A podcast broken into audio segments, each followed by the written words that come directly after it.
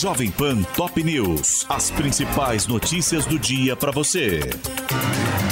Olá, aqui é Paulo Edson Fiore e estas são as principais notícias de hoje. Pelé, o rei do futebol, morre em São Paulo aos 82 anos. Lenda do esporte mundial, Edson Arantes do Nascimento estava internado havia um mês no Hospital Albert Einstein para tratamento de um câncer de cólon.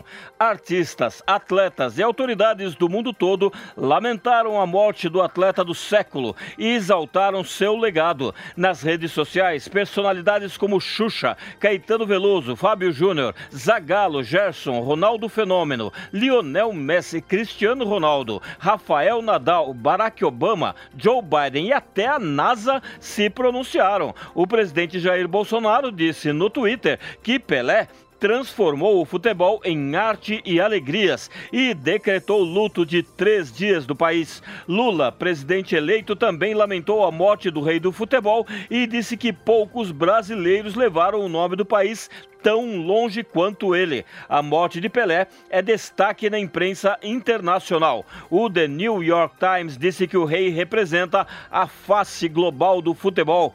Para o The Washington Post, o atleta mais celebrado do mundo. E o El Universal do México, palco do tricampeonato mundial, citou a lenda brasileira. O velório de Pelé será realizado na segunda-feira na Vila Belmiro, em Santos, litoral de São Paulo, e aberto ao público público. O corpo do rei do futebol ficará no meio do gramado do estádio onde ele se consagrou e poderá ser visitado a partir das 10 horas da manhã até o mesmo horário do dia seguinte. O cortejo com o corpo do rei terá escolta policial e passará pela casa da mãe de Pelé, Celeste Arantes, de 100 anos. O enterro será no Memorial Necrópole Ecumênica, também em Santos, com a presença apenas de familiares. Lula fecha ministério com mais espaço para MDB, PSD, PSB e União Brasil. O petista anunciou mais 16 nomes, incluindo Simone Tebet no planejamento e Marina Silva de volta ao meio ambiente,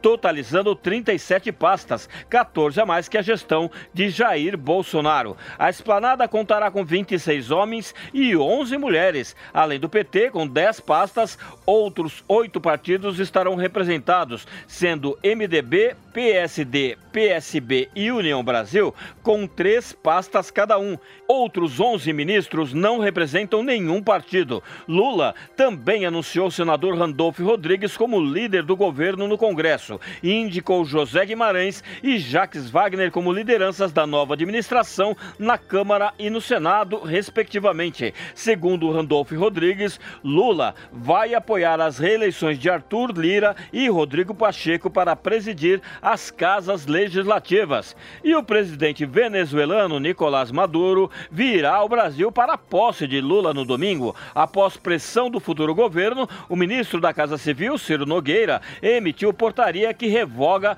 a proibição do líder do país vizinho de pisar em solo brasileiro, assinada por Sérgio Moro em 2019, início da atual gestão. Bolsa de Valores fecha ano em alta e dólar cai. O Ibovespa, principal indicador da B3, subiu 4,7% em 2022 aos 109.734 pontos. E a moeda americana encerrou com desvalorização anual de 5,32%, cotada a R$ 5,28.